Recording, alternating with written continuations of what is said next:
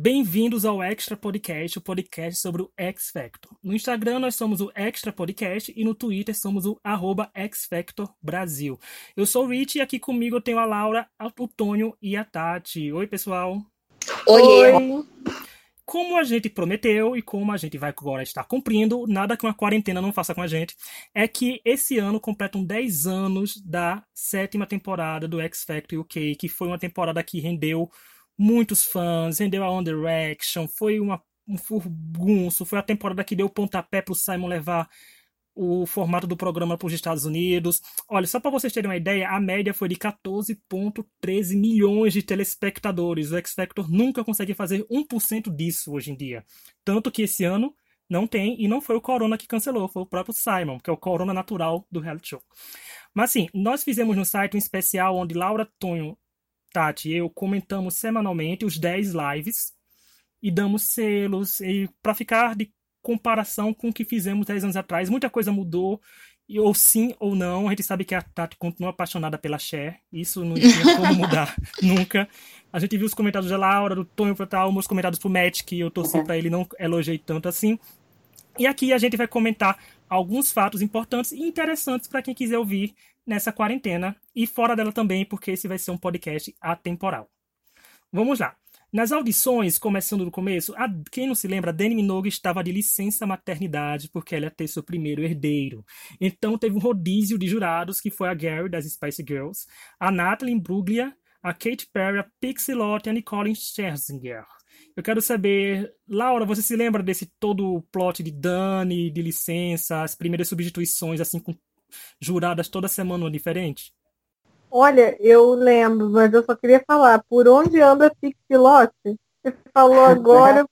Nossa, onde... é verdade. Olha só. Nunca mais vi uns Pixilote Pixie. Se você estiver ouvindo a gente aqui no podcast, manda um recado, quanto você está fazendo, a gente se divulga no próximo. Mas, Se tiver com Covid, usa máscara, por favor, hein?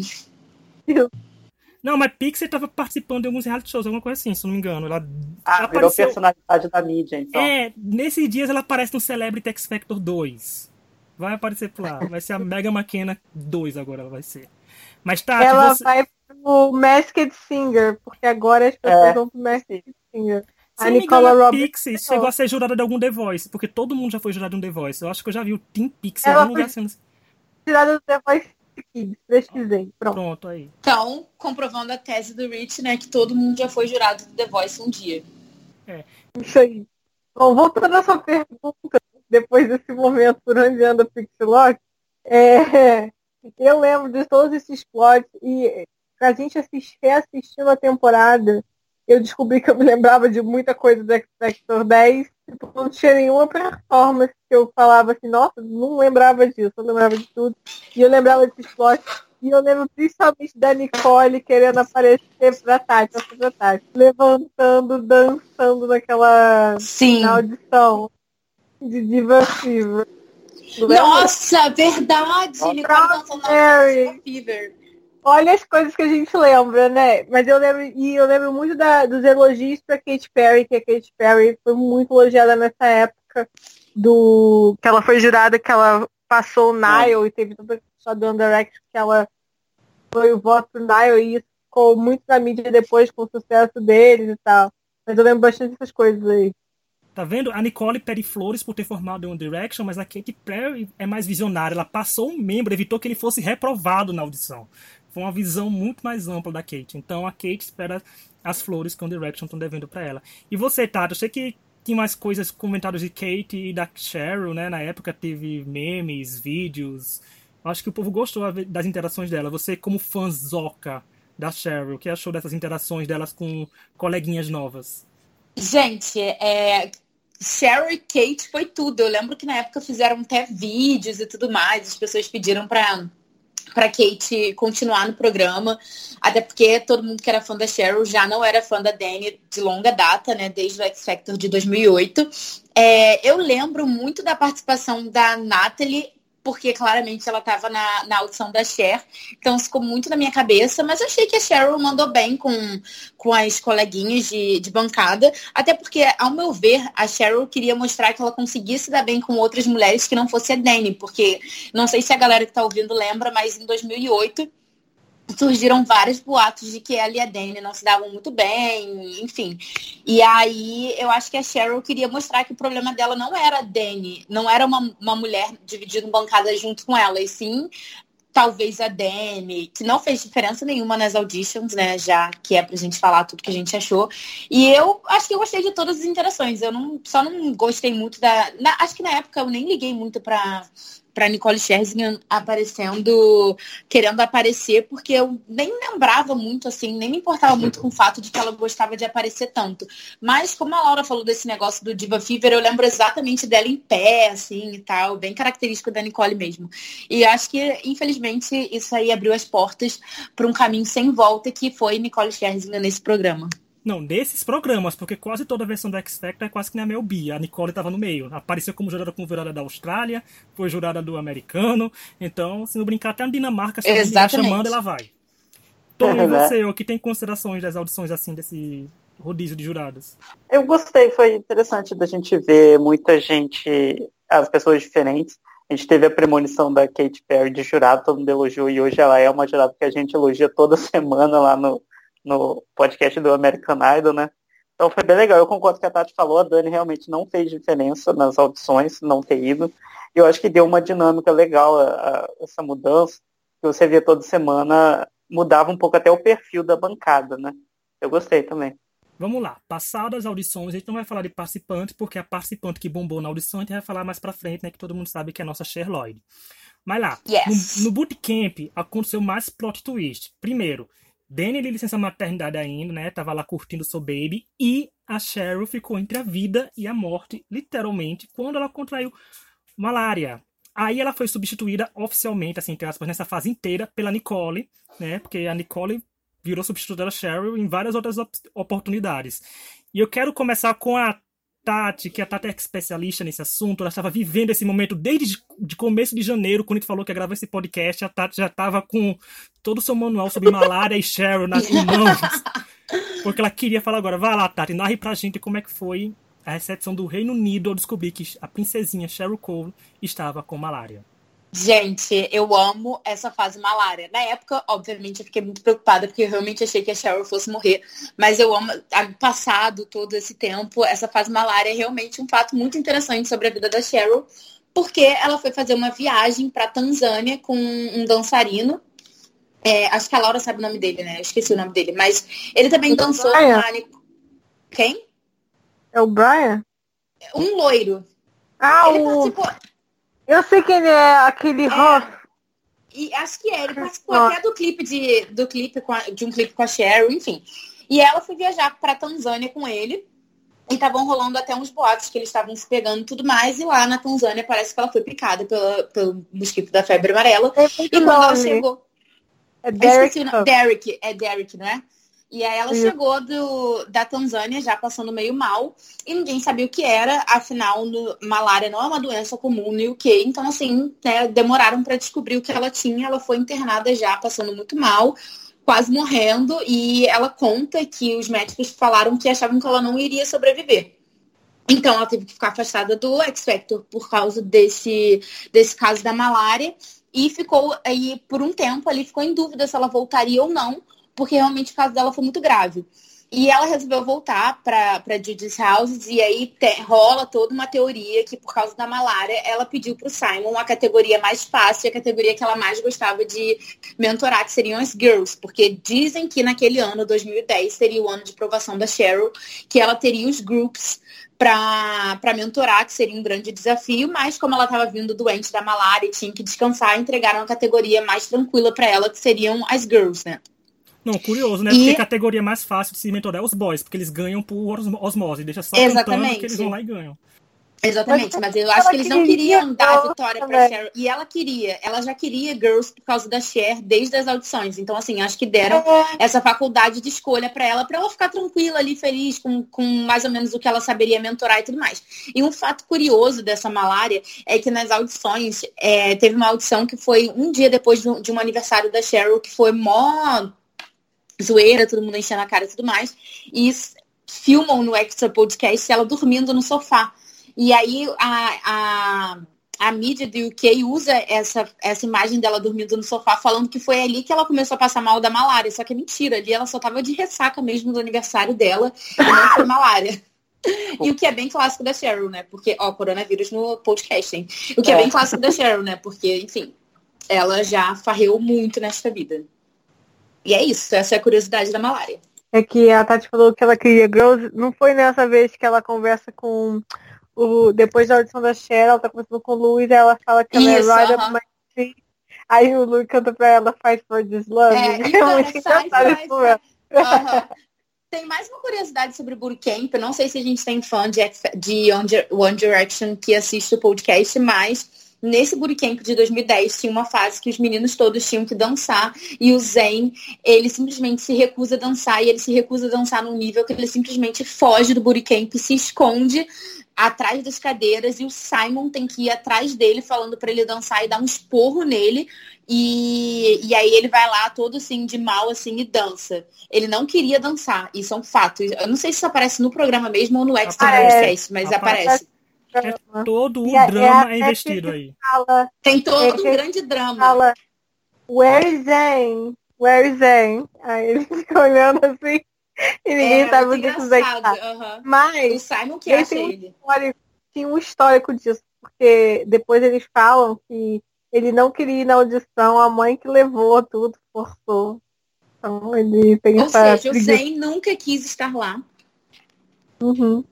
E se viu obrigado depois por contrato a passar não sei quantos anos no Direction, aqueles teorias dessa conspiração. Cinco anos.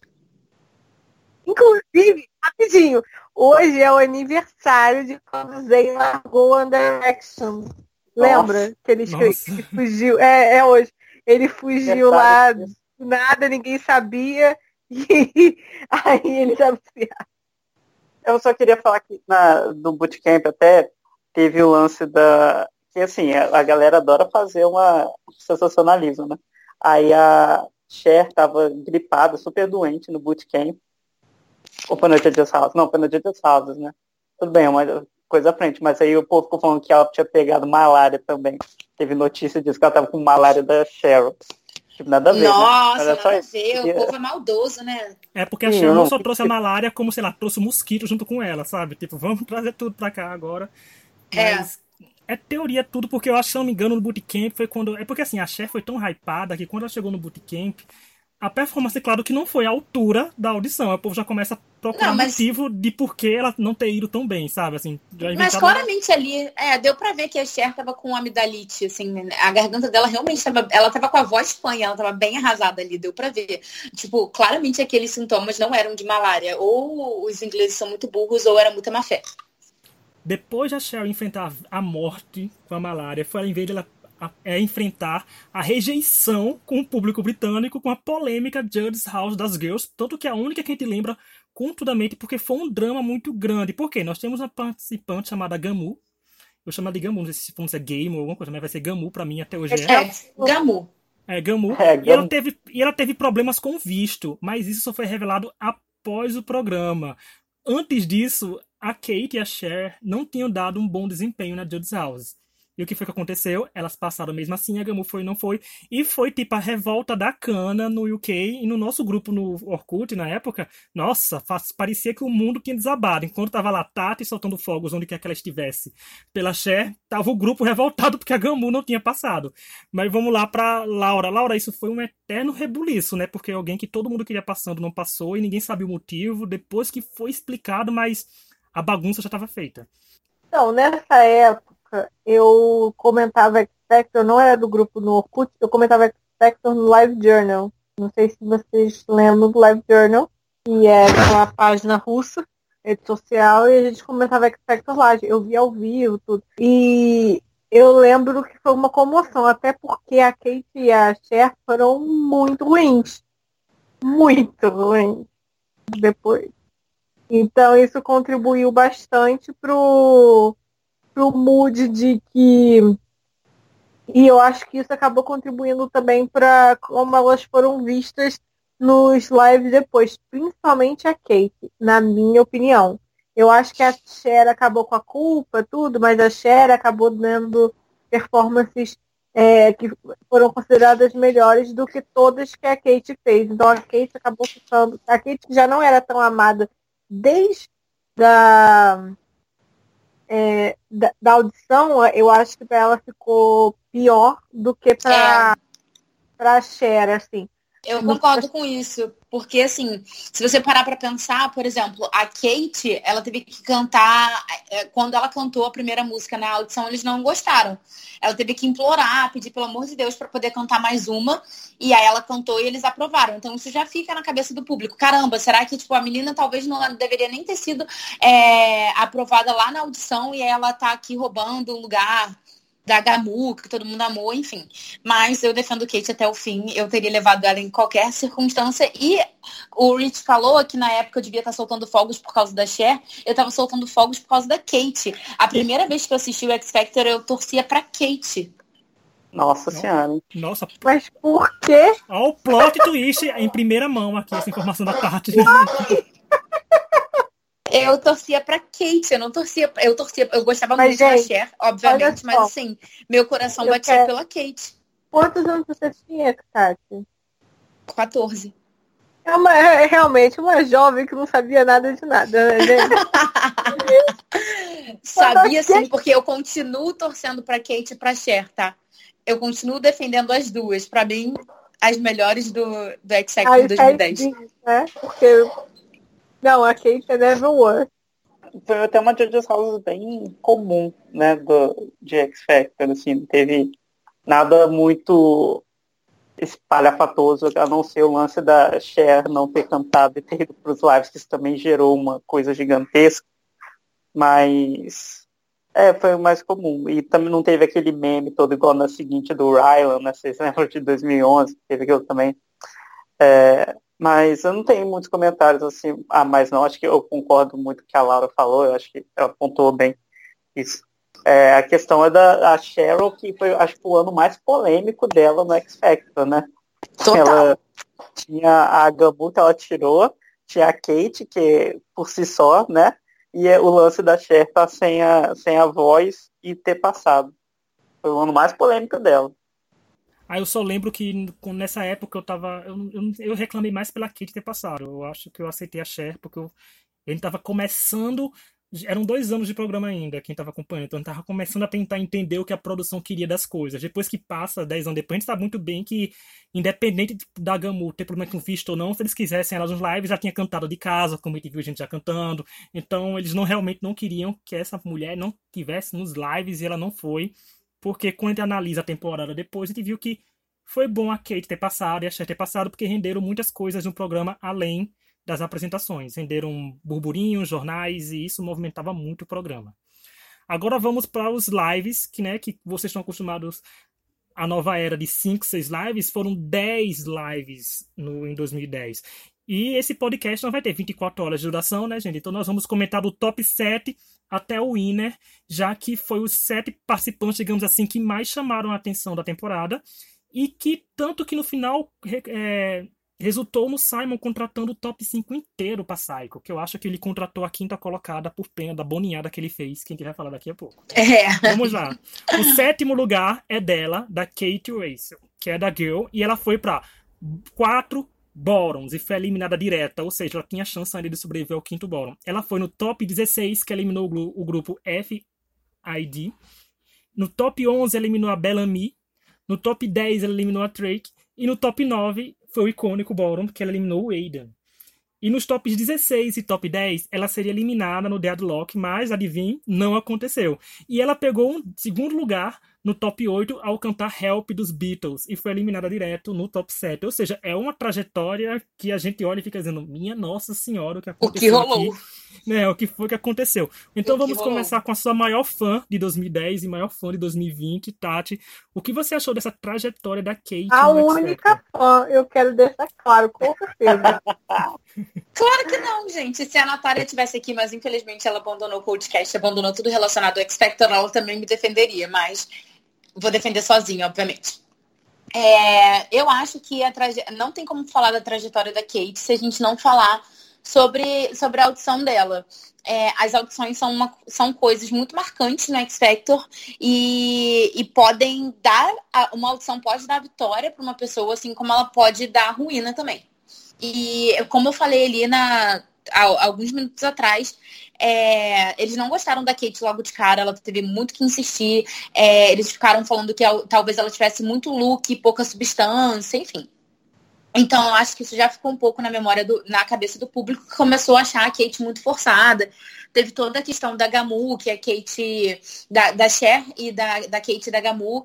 E eles não fizeram parecer que a Cher pegou a vaga da Gamu exatamente. Ficou uma, meio que uma dúvida ali. Quem pegou a vaga da Gamu, se foi a Kate ou a Cher. Eles resolveram perdoar a Cher porque ela teve aquela audição estrondosa e quem ficou meio que culpada mesmo pela, pela eliminação da Gamu, pra, ao meu ver, foi a Kate.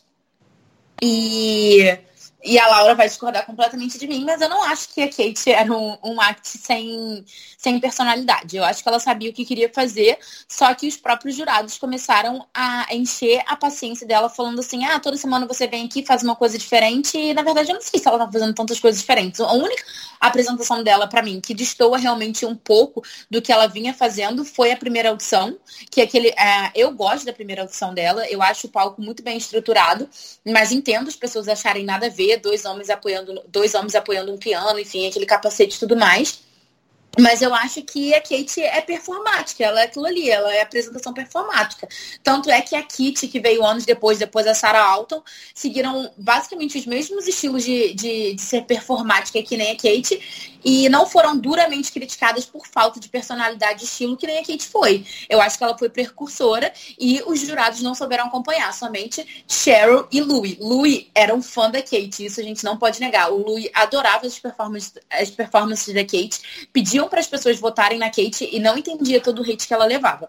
Essa é a minha opinião. Acho que ela foi precursora e o UK, o UK não estava pronto para o que ela estava querendo apresentar naquele momento. Tanto é que outras pessoas foram muito mais bem recebidas depois, com um estilo parecido ao dela, e, e ela foi duramente criticada. Eu acho que a Tati está completamente fora da casinha. Agora, peraí que eu tenho que responder especificamente. Porque a Tati está falando do, da falta de personalidade. O problema da Kate era uma falta de estilo. A Kate fez todas as apresentações mais bizarras, nada a ver. Uma semana ela cantou uma performance, que foi a primeira, super alternativa, super wannabe é, cantora pop alternativa. Que é, eu acho que a performance que é mais próximo do que ela provavelmente gostaria de ser. Aí não deu certo, aí então vamos atirar para outro lado. Vamos atirar para outro lado, vamos atirar para outro lado. Você fala desse negócio dela ter, ter sido percursora, ela tentou e ela não segurou. Porque o vocal dela era meio irritante. Vamos falar a verdade, tá? Ela tem uma voz muito específica. Eu não acho, não é para todo dela. mundo. A, a voz dela, perto da da Sarah Alto e da, da Kitty, não é uma voz teatral da forma que, a- que as vozes delas são. Ela tem uma voz muito específica que Não, serve para certos tipos de músicas. Eu E concordo são que a mais da Kate não é alternativas. todo mundo. É, um, é uma voz, tipo, digamos, da Ellie Goulding, da, daquela Isso. menina que passou pelo, pelo X Factor também, esqueci o nome, que o Rich adorava, uma magrinha, é, cabelo clarinho, é, Janet Devlin. É mais ou menos nesse Ah, estilo ali. É uma voz que não é pra, pra todo mundo. Assim, Sim. você, tem que, você tem que gostar da pessoa pra você Tem uma já gostar da voz. não segura grandes performances que ela fez na audição, por isso que ela se ferrou tanto na audição. Então eu acho que ela tinha um problema sério de não saber o que funciona para a voz dela. E aí, quando eles tentaram fazer a coisa muito louca na primeira audição, no primeiro performance, não deu certo.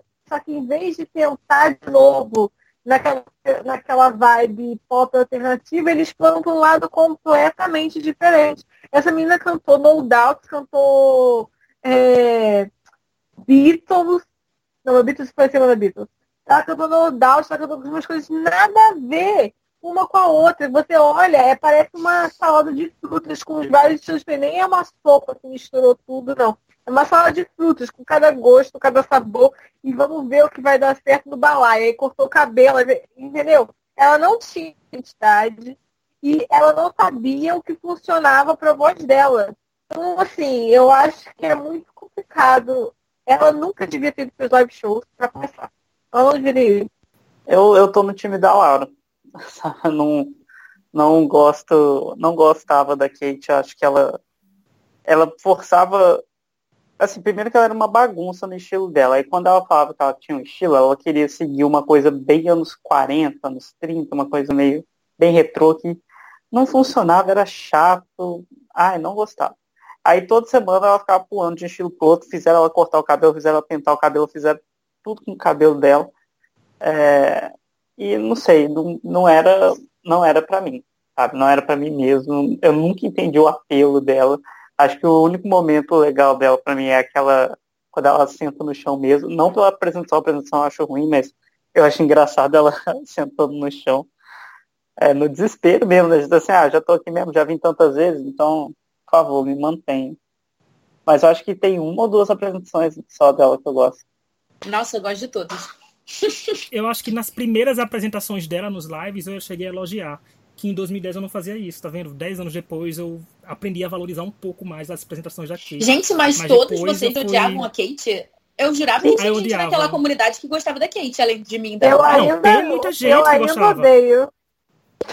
Tem muita gente a Laura não gosta, é importante deixar é. claro. Mas assim, as primeiras dela eu gostei, depois, quando ela começou a se perder de identidade mais ainda, aí ficou meio esquisito. Eu concordo com a Laura nessas partes e, e, concordo com a Tati na parte de que abriu caminhos, mas só não foi anos depois que veio a Kitty, porque a Kitty veio um ano depois, Kitty é 2011 já. Não, sim, eu falei ano seguinte. Eu sei que a é. Kitty veio ano seguinte. Mas é muito engraçado, por é. exemplo, eu odiava a Kitty, eu não gostava da, da Kitty. Ah lá! Como? Por quê? Porque a voz dela é boa, gente, eu tenho a mesma idade. Não, porque ela era feia. Porque a voz é boa. Olha lá, olha lá. Porque a Kitty era feia e velha e a Kate boa. era bonita e nova.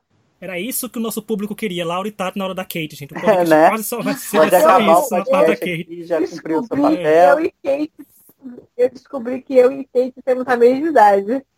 Mas olha, eu acho assim, o, o, que, o que pega com a Kate é porque a gente sabe que o X Factor é feito não só, como falei antes, não só de apresentações. Tem que gerar o burburinho, que é coisa polêmica que dá audiência. O Simon sabia muito bem que quanto mais a Kate ficasse, mais o público ia achar ficar revoltado, mas mais o público ia assistir também, porque um dia ia querer essa menina saindo, sabe? E foi o que aconteceu. Ele eliminou pessoas que. Gente, ele eliminou, ela eliminou a Bellamy. Gente, chance nenhuma de ganhar. Aquele grupo FID chance nenhuma de ganhar. Nem Adam Drake, chance nenhuma de ganhar. O Aidan, o Aidan foi o mais polêmico, porque o Aidan também tinha uma fanbase aí mais. Ele foi, foi o, a vítima da Kate, digamos assim, que tinha mais apelo com uma certa parcela de público. A gente né? não pode falar do Aidan nessa sua listinha, inclusive. Claro. Não, Aidan foi injustiçado, eu digo assim, Aidan, a Dani prejudicou muito ele, só pra dizer assim. O Aidan não conseguia andando... sustentar a voz dele, ele não foi tão injustiçado assim, não. Não, eu, eu, eu ia criticar ele, eu ia meter o um pau aqui nele, mas eu não posso. É, não pode. Vamos lá. Passando pro sexto lugar, vamos para é o Brasil no X Factor, né, gente? Antes da Sofia Oliveira chegar lá e levar a gente pra final, teve Wagner que ficou com esse título de sexto lugar, que foi o Brasil lá. E ele, digo mais, se ele tivesse caído no bórum com a Kate, a Mary tivesse saído direto, a Kate tinha chegado na semifinal do X Factor, porque Simon é desses que ia eliminar o Wagner tranquilo começar com Tonho. Tonho, foi o Brasil, o Wagner lá. Como é essa trajetória do Wagner para você? Ai, gente, o Wagner. O Wagner é aquele que só passou pros lives porque eles precisavam de alguém muito bizarro, sabe? O Factor tem disso, sabe? Eles não passam só as pessoas boas que vão cantar bem e tal. Eles têm negócio de ter entretenimento durante as semanas, mesmo sabendo que não vai ganhar. E o Wagner era isso. Eu acho que o Wagner Tipo assim, existiram outros jokes antes, mas eu acho que o Wagner é um dos maiores jokes desse programa. Que todo mundo lembra dele. Todo mundo lembra que o Louis chamava ele de Wagner. Aí ele tinha que falando, It's Wagner, Louis, toda semana. E o Louis era o mentor dele. E o Wagner veio com umas apresentações horríveis, horríveis, horríveis. E nunca tava parecendo um tiozão bêbado no karaokê. E cheio de gente dançando pra, sabe, fazer uma, uma, uma festa assim, no palco para tentar distorcer um pouco a, a coisa da X Factor. Mas, assim, era ruim? Era ruim. Mas eu preferia ver o Wagner que a Kate. Nossa! Nossa, Tony, mas você pegou chato. pesado, cara. Óbvio que não. Não, eu não tô falando que eu preferia ele cantando, não. Falando em questão de performance, não de performance, não, em questão de entretenimento, eu achava ele mais entretenimento que a Kate. Não que eu ache ele bom. Tem uma curiosidade sobre o Wagner, né? Ele deu uma declaração falando um negócio sobre a Cheryl que eu nem lembro mais, sobre ela morar em apartamento de gueto, um negócio assim, ou sobre ela ser do gueto, de conjunto habitacional. A Cheryl, na época, ficou ofendidíssima e aproveitou uma do, um dos pós-performances do Wagner, que ao invés dela falar sobre a apresentação dele, ela falou sobre como ela tinha orgulho da onde ela tinha vindo é, como ela tinha orgulho de ter crescido num, num conjunto habitacional e que não era para ele falar isso de ninguém. Ele ficou super sem graça e pediu desculpa para ela e disse que não quis dizer sobre o conjunto habitacional nem nada. Depois vocês procurem essa fofoca porque ela é real. Olha, do Wagner te lembra mais a expressão Wagner com seus bongos, né, gente? Porque o Shibangs é tipo uma das performances de jogo mais que vem na nossa memória brasileira de que é fã X Factor aparece. E ele só foi, gente, olha, todo mundo pegava Boron na temporada. A Cher chegou a pegar um Boron no top 8, mas o Wagner só pegou esse Boron no top 7. Sabe assim, ele demorou para pegar Boron porque é joke. E foi uma temporada cheia dos jokes, porque tinha Diva Fever nessa temporada, tinha Storm Lee, tinha. Tinha Bellamy. É, que mais? Bellamy tinha Nicolo Fiesta, gente. Então, ou seja, era uma coisa, foi 2010 foi um ano bem recheado de jokes também. Apareceu muita coisa. Mas assim, para ele, do Wagner, eu não lembro. Mas quando a Tati falou isso do Gueto, de Sharon, eu, porque eu não procurei saber. Eu não sei, gente, quando é que foi a performance do Jamiroquai. É, ele também falou mal da Dani e da Cheryl, e as duas se recusaram a levantar para aplaudir ele. Nossa, esse X Factor foi recheado de polêmicas. É, eu acho que o Wagner era uma bosta. E a única coisa boa do Wagner. Não, eu acho que assim, o problema, um dos problemas do Wagner era porque eles, eles estereotipavam muito, então tinham momentos que as performances chegavam a ficar xenofóbicas, que era uma coisa meio péssima.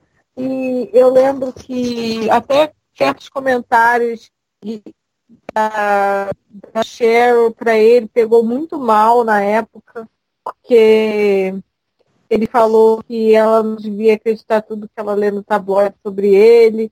Uma coisa complicada. É... E eles ainda fizeram ele cantar que ele era um creep. Eu falei, Jesus, olha o que o tá fazendo. São os momentos mais você está falando de uma pessoa e tem várias explicações.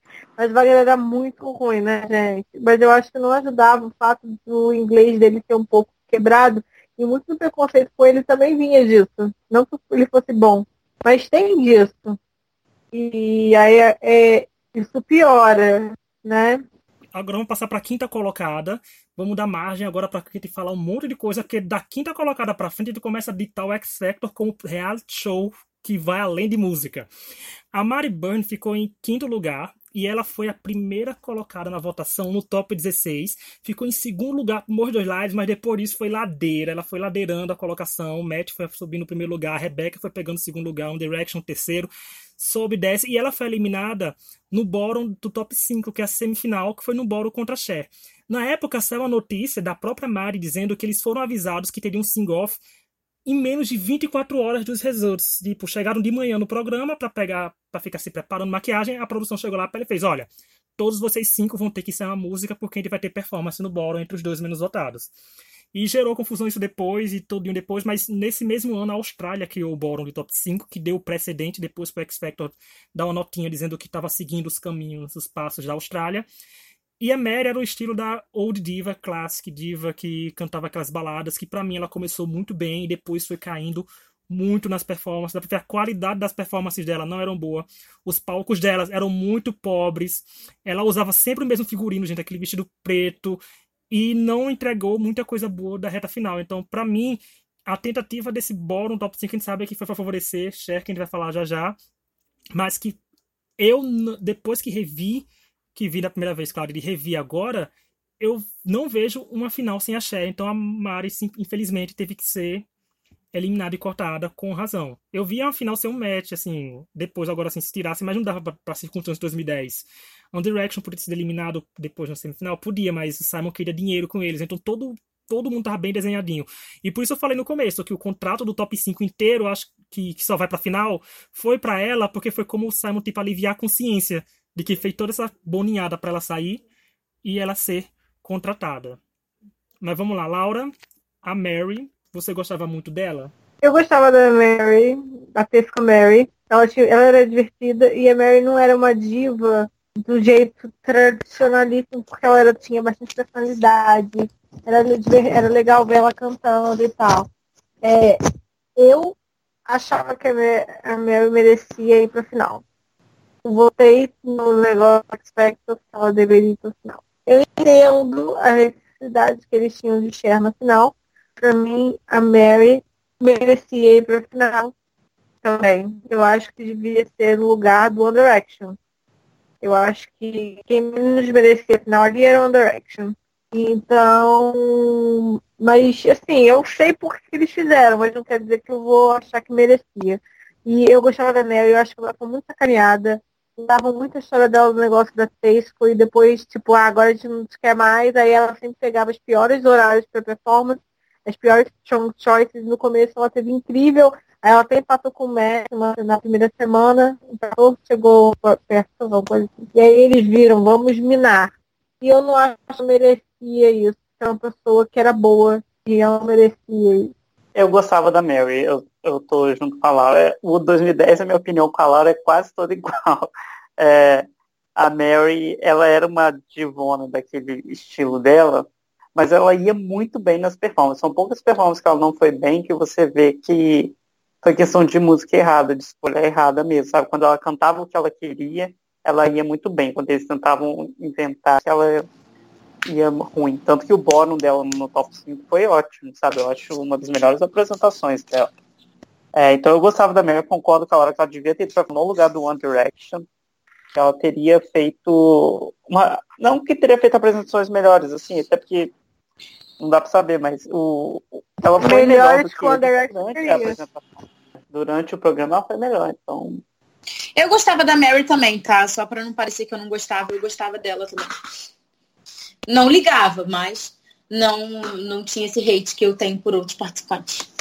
Se eu não me engano, no site, a gente acessa no thexfactor.com.br, na parte de episódios. Se vocês forem procurar esse episódio da semifinal, nesse bórum Cher versus Mary, foi eu e a Tati dizendo que queria Cher na final e o Tony e a Laura é. dizendo que queria Mary na final. Sim. Se eu não me engano, foi um dos. É um dos poucos casos que a gente do comentarista, quando a gente comenta, que a gente discorda. Eu acho que esse 2010 teve dois é. bórons que foi assim. Tipo, teve um bórum da Kate que eu eliminei, outra pessoa eliminava e, eu, e a Tati outra pessoa mantia. Então a gente chegou a ficar bem. Mas assim. Dividiu opiniões. A gente mas... não é que a gente não queria a Cher na final. Eu acho que a Cher merecia muito a final. E ela deu um show na final. Meu problema é não, que mas, assim, One Direction. E o, o bórum em si da Cher foi horroroso. Vamos falar a verdade. Ah, eu adoro. Ah, eu adoro. Eu adoro. O que, que você adora naquele. Cara, a Tati é muito apaixonada. Porque ela adora uma chorada e você fica assim, como, onde? Ela cantou Every Time. A Britney. É porque eu acho é genuíno. Eu acho esse. Muito eu acho... ruim. Não, Laura. Parece que ela tá cantando que... no chuveiro. A Cher abaixa. Pera aí. Não concordo. Pera aí, Laura e Tati. Laura e Tati, pera aí, vamos aproveitar que a gente jogou pro bórum dela? Vamos falar logo dela. Dela. A quarta colocada a quarta colocada foi nada mais menos que Sherlock, a audição mais bombada daquela temporada. Uma das audições que, se você perguntar para fãs raiz do programa, vão lembrar. Diga uma audição do X Factor, o povo sente logo Sherlock. A primeira audição que muita gente começou a introduzir os amigos assistindo X Factor, mostrando a audição da Sherlock. É toda, ela é, ficou um marco cultural no programa. Por causa da Sherlock, existiu a primeira final com quatro pessoas, que depois não se repetiu mais em temporada recorrente. E assim, ela foi bottom no top 8 contra o Paige Richardson e nada mais nada menos que quem gosta de dados, temos a informação que ela seria eliminada se a votação tivesse dado empate, mas nunca que daria um pra, empate para ela para eliminar ela no top 8.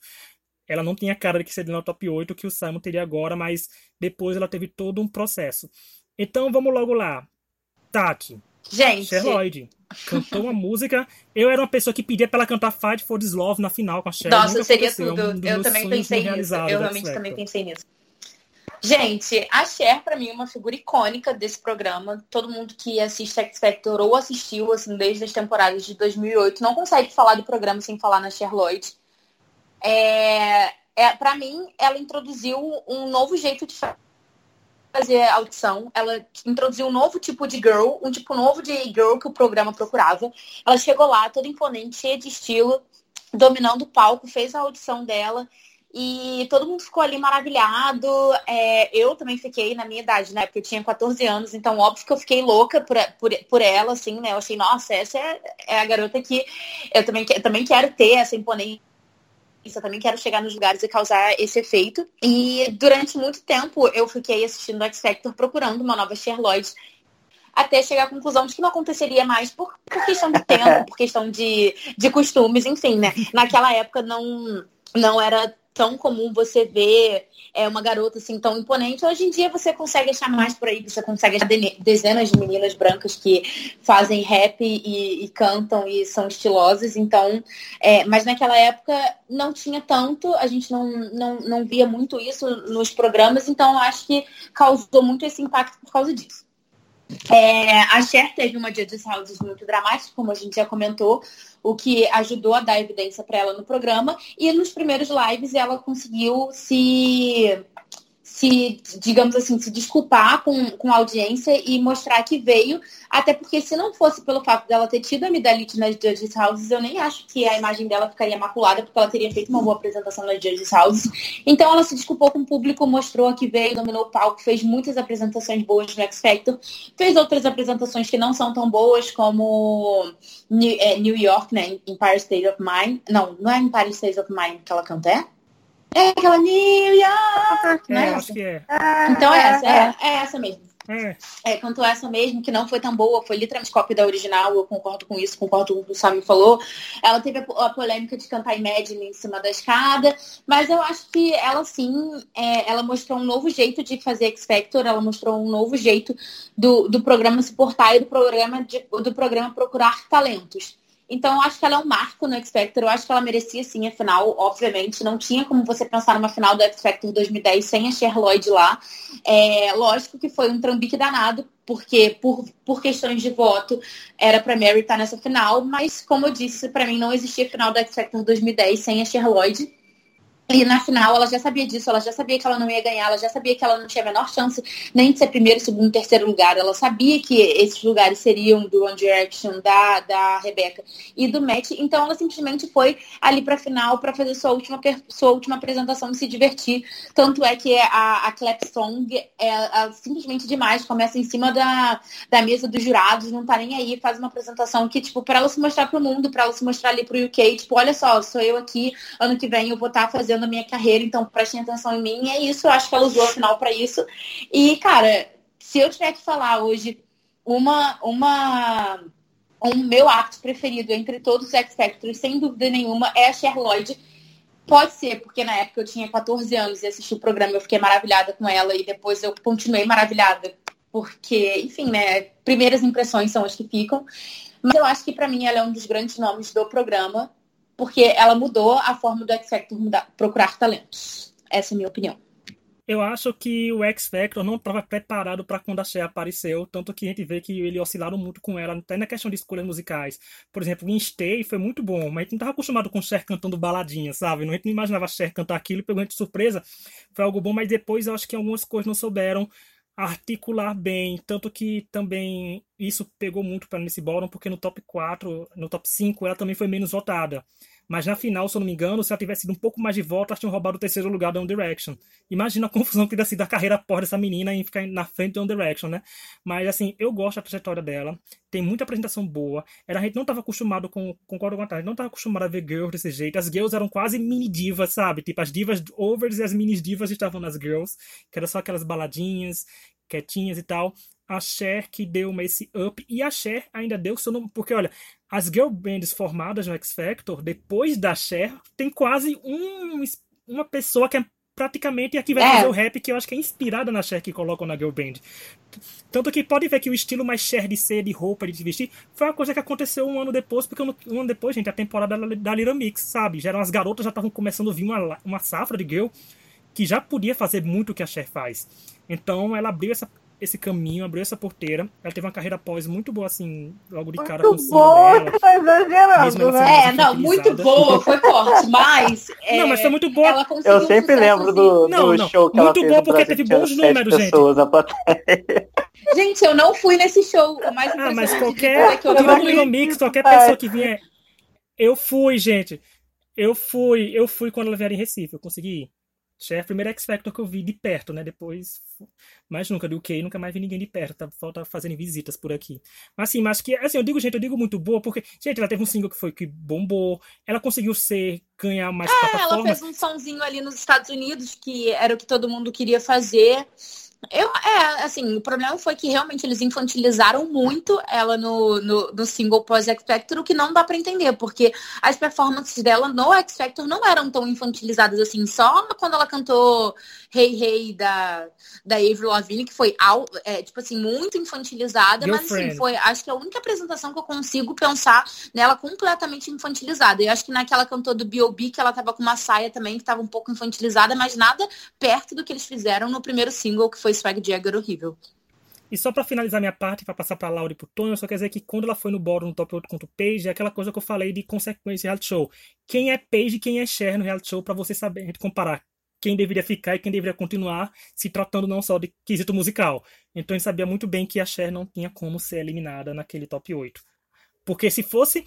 E a gente sabe também que produção tem um dedo, porque eu tenho quase certeza que a senhorita Dani Minogue voltaria tranquilamente na Cher pra eliminar e pra Mary pra final. Sim, é sem dúvida dessas. nenhuma. Ah, Aquela mulher a. Nossa, sem pensar duas vezes ela fazia isso, porque quem não lembra, né, gente? Ela brigando com música, com o Lu, e depois em 2008, e depois o Boron sendo dos, act- dos dois pra ter um acerto de contas. Ela seria dessas, então a gente vê que teve muita bondinhada pra Cher, mas que na final, pelo menos, ela fez valer por ter ido pra final. Só o dueto com o ULM que eu não- detestei, aquele É. dueto com ela. A primeira parte dela solo é maravilhosa. Quando ele entra, de tava, ela tava em nota 9. Quando ele entra, ela cai pra 1, porque só ela segura. Ele... Mas foi quando a Cher, a Cheryl começou a se acabar com a má amizade dele aí. Mas vamos lá, Laura. Agora seu parecer sobre a. É, é, porque agora teve a Tata exaltando, agora vamos você aí dando a- jogando a real na cara da gente. Não, então. Minha questão com a Cher.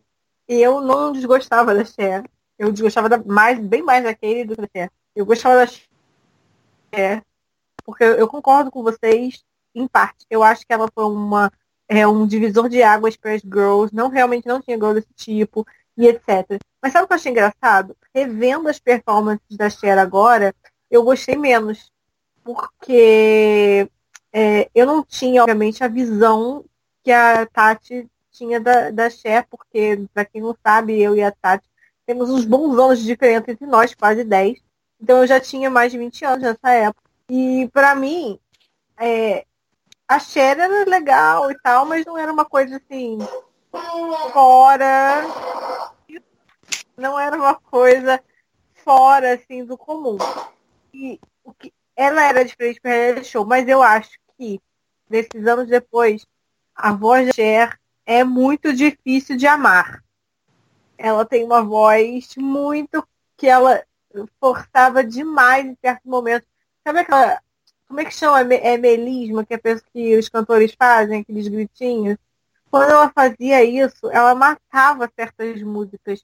Quando ela conseguia controlar, era muito melhor, muito superior. E outra coisa que me incomodou muito é que a Cher não fazia os próprios raps. E eu acho que ela depois, logicamente, depois ela teve que fazer e ela mesma escreveu os próprios, escrevia os dela. E isso é muito complicado, a gente já falou muito sobre isso na época da D e tal. Então, assim, hoje eu tenho uma visão um pouco mais crítica sobre o que, que eu achava da Cher na época. A Tati achou que eu ia massacrar, mas eu não vou massacrar a Cher. Eu não desgosto da Cher. Não acho ela péssima, mas eu gostava mais do que eu gostei revendo a Cher. Que eu achei interessante, assim. Eu acho que, tirando a performance, a, a performance de Evertime no bottom dela é a pior dela. É horrorosa. Tati tá muito louca. Eu e eu acho que a performance de Stay, a performance de, do Black Street, aquela música toca tem Pitch Perfect, esqueci o nome. É, é muito boa, são performances que a gente lembra, a audição dela, eu concordo com vocês. Mas eu achei que eu gostava mais da Cher na época. E a Cher, né, gente, eu achei que ela tem uma carreira melhor. Eu concordo com a Tati. A música, a primeira música dela, eles erraram totalmente no, no foco deles, assim, eles fizeram uma coisa muito tutim. E a gente sempre fala, para você atingir o público teen, você não tem que ser como vocês acham que o adolescente é, você tem que deixar a pessoa ser ela mesma e esse público vem naturalmente. Não precisa ter uma ideia do que o adolescente gosta. Esse é o problema de, de grandes gravadores, eu acho que a Cher sofreu com isso. Com as grandes gravadoras querendo moldar ela e tirar o que era dela. Era Cycle, né? A gente já sabe que o Simon tem obsessão é. em mudar estilo de jovens, de, de adolescentes, né? É. Então.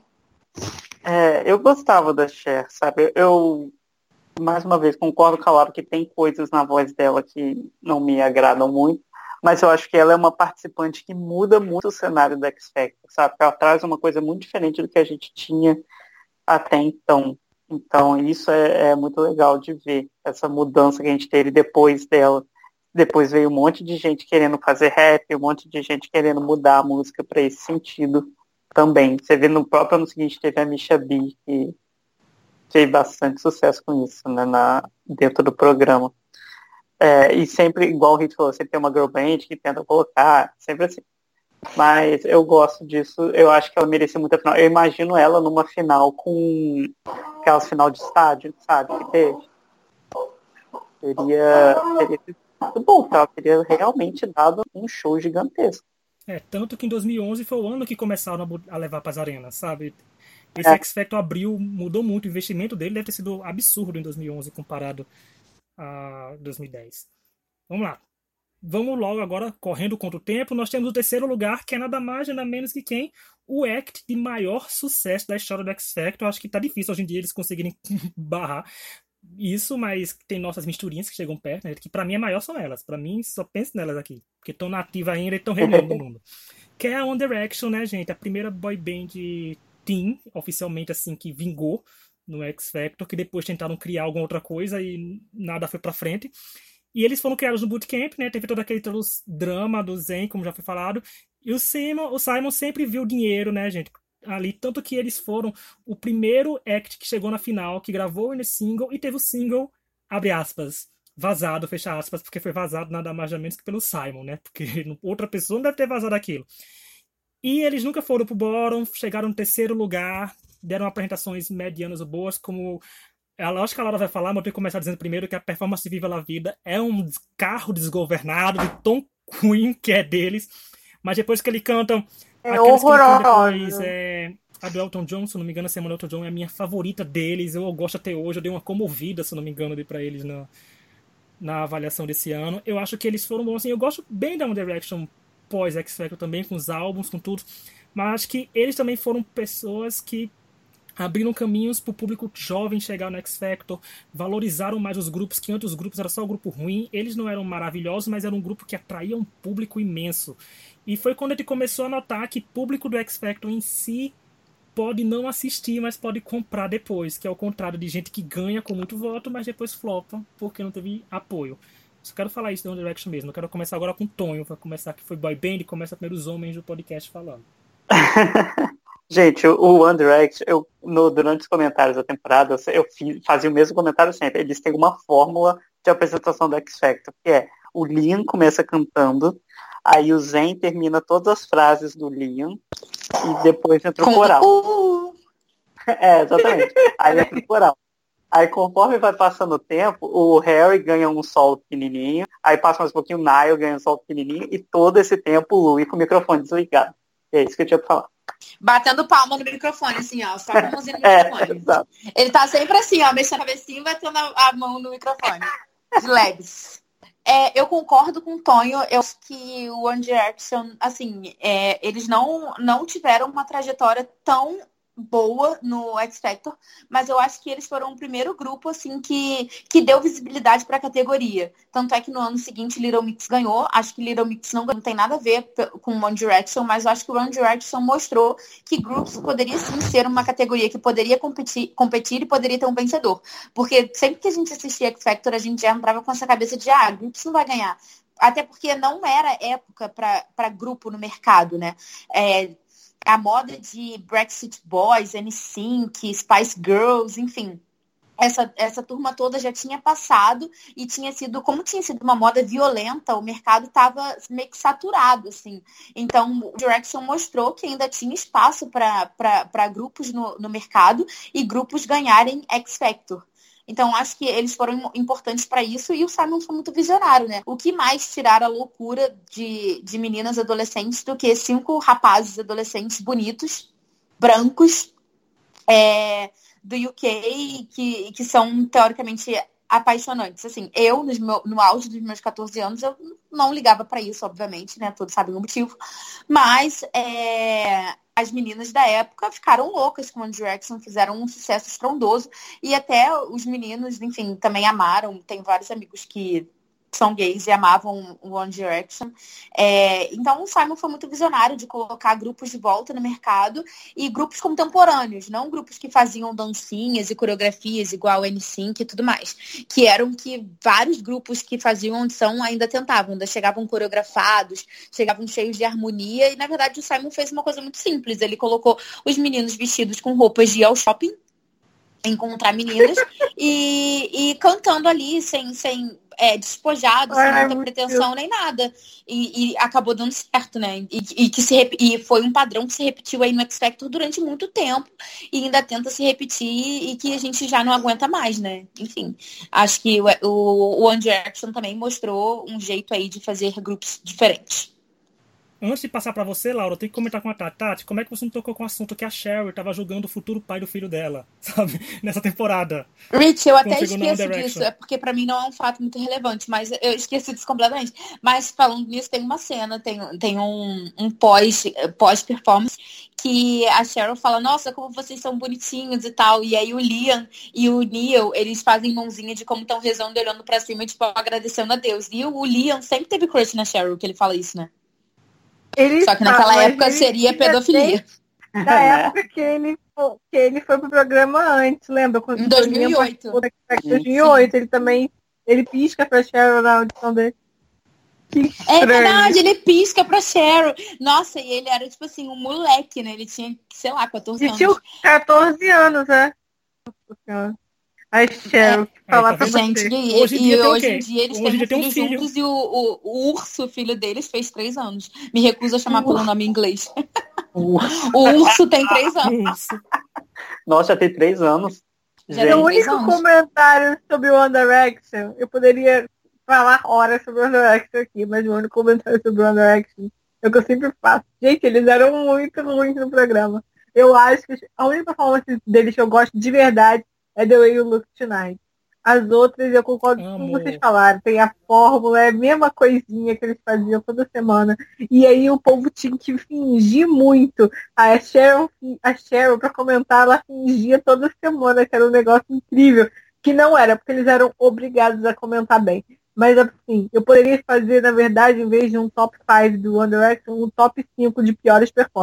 Mas eu poderia fazer, na verdade, em vez de top 5 do One Direction, top 5 de piores performances. A pior seria Viva La Vida, mas tem muitas para completar esse top 5. Eles eram muito fraquinhos. Comparar com performance com a trajetória de JLS e do One Direction. Eu entendo que tinha sucesso. Eu gostava do One Direction depois do X Factor. Mas eles eram muito fracos durante o programa. É só isso. Eu já, fal... eu já falei em alguns podcasts, mas eu tenho que deixar registrado nesse, né, que é especial, que eu fui o criador da primeira comunidade do Orkut da One Direction, gente, que eu passei pra frente quando tinha... Eu passei pra frente quando chegou nos 30 mil membros, eu passei pra frente pras meninas. Então tá vendo, não é só Nicole que espera flores, eu também espero. Parabéns, cara. Ah, mas eu gosto da carreira. Né? Eu gosto da carreira pós dele. Por incrível que pareça, o Zen é com mais escuta da carreira pós. O Icarus Eu é Harry. Garoto que não queria nem dançar. O, o, meu é Harry, obviamente. O Harry é, é o único é pra mim que faz música de qualidade, que dá pra você ouvir. De resto, sinceramente, desculpa, Rich, mas realmente não consigo. Segunda colocada, que ninguém daria o segundo lugar para ela, foi a Rebecca Ferguson, que no top 16 ela ficou em sexto lugar na votação e do top 10 até a final ficou com segundo lugar. A única exceção foi no top 8 que ela ficou em terceiro, que foi quando deu a louca no público e deu dois para Kate. Mas ela não era a garota principal e conquistou seu espaço. Laura, a trajetória da Rebecca é uma trajetória interessante, partindo do princípio dos personagens que a gente tinha nesse ano, né? Cara, eu eu falei sobre isso. A minha irmã fez um trabalho sobre o Factor esse ano. Ela fala sobre a, te, a tese dela, né? É o fato de todo, todo ano tem um tema o Factor. Um tema geral que permeia os, os participantes. E esse ano o top 2, que é a Rebeca e o Matt, mostra muito esse tema. Que é de pessoas simples, normais, elevadas a uma categoria de estrelas maiores e que elas são muito. Você não sabe o quão bom você é. Para mim é essa a história da, da Rebeca. E é o tempo todo a gente falando pra ela, nossa, você não sabe como você é boa.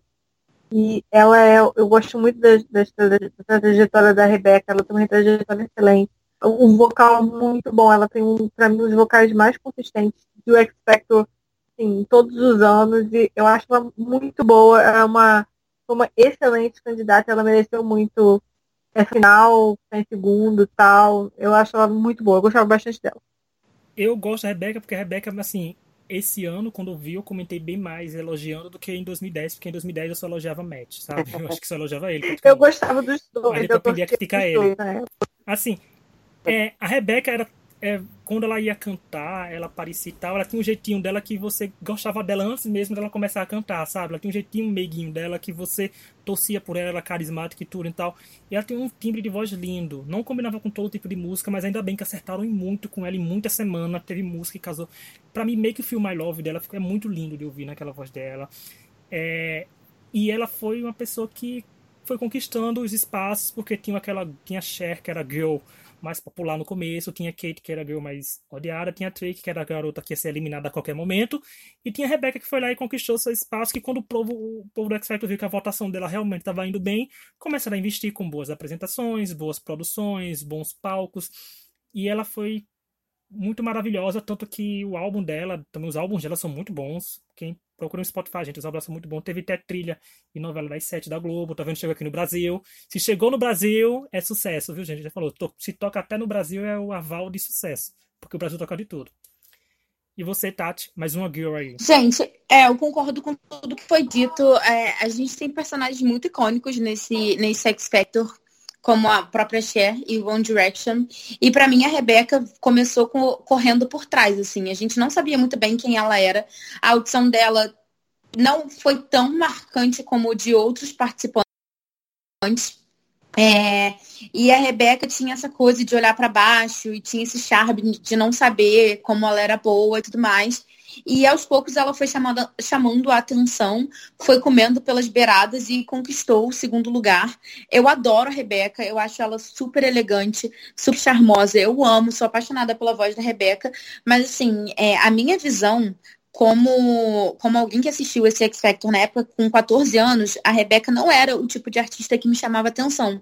E essa visão ficou para mim durante muito tempo é, assistindo agora, dez anos depois, eu consigo ver, a, consigo enxergar a Rebeca de outra forma, é, como uma cantora muito mais madura do que, do que as pessoas que, que eu gostava, e eu consigo entender o porquê que ela ficou em segundo lugar. Mas eu lembro que na época de 2014 eu fiquei muito chateada, porque eu não conseguia entender como que achavam a Rebeca melhor do que a Cher. E assim, são dois estilos completamente diferentes. A Rebeca, de fato, é melhor do que a Cher é, foi melhor do que a Cher no programa. São estilos completamente diferentes, assim, eu não tenho como escolher, porque o meu coração é tudo da Cher, obviamente, mas isso não muda o fato da Rebeca ser uma grande artista e eu respeitar super a música que ela faz. É, acho que é isso. É, eu, na época, não gostava muito da Rebeca. Eu achava ela. É, é isso que a Tati falou, sabe? Não era o meu estilo. É, mas eu acho o pós dela muito bom voz dela é excelente, sabe? Eu acho muito, muito bom mesmo. É, eu adoro os CDs que ela lançou, pelo menos os dois primeiros, depois eu acho que eu não ouvi alguma coisa depois. Mas é, hoje, assim, revendo as apresentações, eu comecei a gostar bastante dela na. Comecei a gostar bastante do que ela fez no programa, sabe? Porque eu acho que eu prestei mais atenção aí, com mais tempo assim. Eu gostei mais. Então eu gosto dela. Acho que ela tem uma trajetória muito boa no X Factor mas é que é trajetória que não chegou a. O Matt tinha muita. É, como é que eu posso dizer? Ele tinha muito spotlight Ai, cima, e o One Direction também. Eu acho que ela ficava ali no meio sempre. Não pegava tanto. Finalizar, quem tá falando dos candidatos, vamos para o winner, que é o Matt, que é o maior favorito da história do X Factor, porque ele perdeu apenas para Mega McKenna, se a gente for olhar por álbuns, mas ele é edição Celebrity, então não conta. Ele liderou do top 14 até a final. Só no top 16. E mesmo assim, no top 16 ele ainda foi o segundo mais votado. Mas todo mundo sabe que o Matt ganhou o X Factor foi no Bootcamp quando cantou aquela First Time Ever Saw Your Face. Foi quando ele ganhou e repetiu o programa, foi só para carimbar a vitória de vez dele. Não pegou nenhum bórum, porque até 2011 os vencedores do X Factor eram vencedores invictos. Depois o James Arthur foi quebrou essa maldição. Mas lá, Tonho, você como era o principal torcedor do match, acho, da gente aqui desse podcast agora, hoje em dia, né? Fale logo aí do seu favorito. O, o Matt era o meu favorito no X Factor de 2010. Eu acho que era um dos poucos defensores dele na, no grupo. E eu gostava muito dele. Igual o Hit falou, quando ele cantou no Bootcamp, uh, First Time Ever Saw Your Face, já foi... Eu lembro que falei no, no grupo do, do Orkut na época ainda, nossa. Eu lembro que eu falei na época, nossa, é, esse menino vai ganhar, porque foi muito boa a apresentação, foi muito diferente do que estava tendo no X Factor. Aí o povo falou, não, ele, é, ele tá na categoria de boys, boys ano passado, não vai ganhar, mas... E depois ele repetiu nos lábios e foi muito bom também. Ele tinha, acho que ele foi um dos primeiros a pegar, a fazer a linha White Boy with Guitar, sabe, no X Factor. De ter aquele cara que pega a música no violão e muda um pouquinho e tem a voz alta. É, então eu gostei, eu gostava muito dele. Eu acho a maioria das apresentações dele muito boas. É uma ou duas só que eu não gosto. E eu acho que ele mereceu muito a vitória no, no X Factor. Flopou depois? Flopou depois, mas até que o proceder dele é bem bom. Os dois primeiros, aliás, são bem bons. Ele tem trajetória daquele de winner mesmo, gente, porque não importa. Quem não se lembra ele cantando aquela, aquela música Come Together, de camisa, de camiseta, sendo um desastre quando a gente vê a votação dele, sei lá, 20, quase nossa, 30% pior, dos votos foram para ele. Nossa senhora, é uma apresentação é horrível. horrível. Não, depois quando saiu a votação semanal, a gente viu aquilo, eu digo, minha nossa senhora, como o público estava realmente sedento por ele. E como a gente fala que esse X Factor abre caminhos, né, para todo mundo e abre a porta para o futuro, eu acho que o Matt, como o Tony falou, foi mesmo o primeiro boy com violão, ele abriu o caminho para dois anos depois a gente ter o James aparecendo e vencendo o X Factor sendo uma pessoa com violão. Eu acho que também deu o nicho desse X Factor foi muito distribuído de público, sabe? Tipo de boy band, de girls. Mas é, eu acho que o White Girl, White Boy with a Guitar já era um conceito, assim. Eu não sei se o Matt introduziu esse conceito não, tanto assim, não. No aspecto, acho que no aspecto não tinha. Não o American Idol. Ah, tá, entendi. Não, e realmente, uma coisa que, que o Matt explorou pouco foi essa coisa do violão. Eu, as minhas performances preferidas do Matt é ele com violão. Eu acho que ele poderia ter abusado muito mais disso do, do que de fato abusou. Mas eu também não desgosto do Matt, não, cara. É, quando, nem quando eu assisti em 2014 eu desgostava dele, e nem agora eu desgosto. Eu só acho que tem uma coisa que ninguém percebeu, que, que o Matt faz uma. Ele ele pega um ar muito grande. Eu comentei isso no, no site. Ele pega um ar muito grande entre, entre palavras da música e tem vezes que fica muito alto, isso estoura no microfone. Tem uma. A, a, apresentação dele, de que ele canta Britney Spears, dá pra ver isso claramente. E umas apresentações assim, mais pro final dá pra ver claramente. Tipo assim, dá pra ver que ele fica sem fôlego. Ele precisa de muito fôlego para conseguir subir a nota. Tudo bem que ele consegue subir a nota e como ele consegue subir a nota, mas assim, ele tem que pegar um fôlego que às vezes você consegue se, ouvir essa respirada forte dele do microfone. Eu acho que isso tipo, é um, deve ser um erro para quem canta, né? Posso fazer um comentário sobre isso? É porque é muito difícil cantar Britney Spears, entendeu? Então ele tinha que buscar. deve ser. Só Britney é. pode cantar Britney, gente. Exato. Nem ela consegue cantar a música dela, você acha que alguém vai conseguir? Ela consegue sim, tá? microfone sempre ligado, seu Tonho. Mas olha assim, que engraçado, né? Tipo, a Dani ganhou pegando carona, né? Porque ela não fez a audição dele, não fez o bootcamp dele, chegou já com o Winner. É, era pra ser da categoria dela, né? Também, porque ele era um over é. se não tivesse mudado. Eu acho que ele, os boys iriam pra Simon esse ano, sabe? Se não tiver dado a confusão toda de Girls pra Cheryl, porque a Cheryl pegou Girls em três anos, que ficou 2008, 2009, 2010, ela pegou Girls em dois anos. Então, eles não costumavam fazer tanto isso, de persistir. Mas eu, ele foi, e ele foi um winner que o público quis, né, gente? Porque a pessoa com, sei lá, 10 participantes, a pessoa ter 30% dos votos, é porque o povo tava querendo mesmo. Assim, o povo votando. 10 milhões de audiência, o povo tendo 30 milhões de.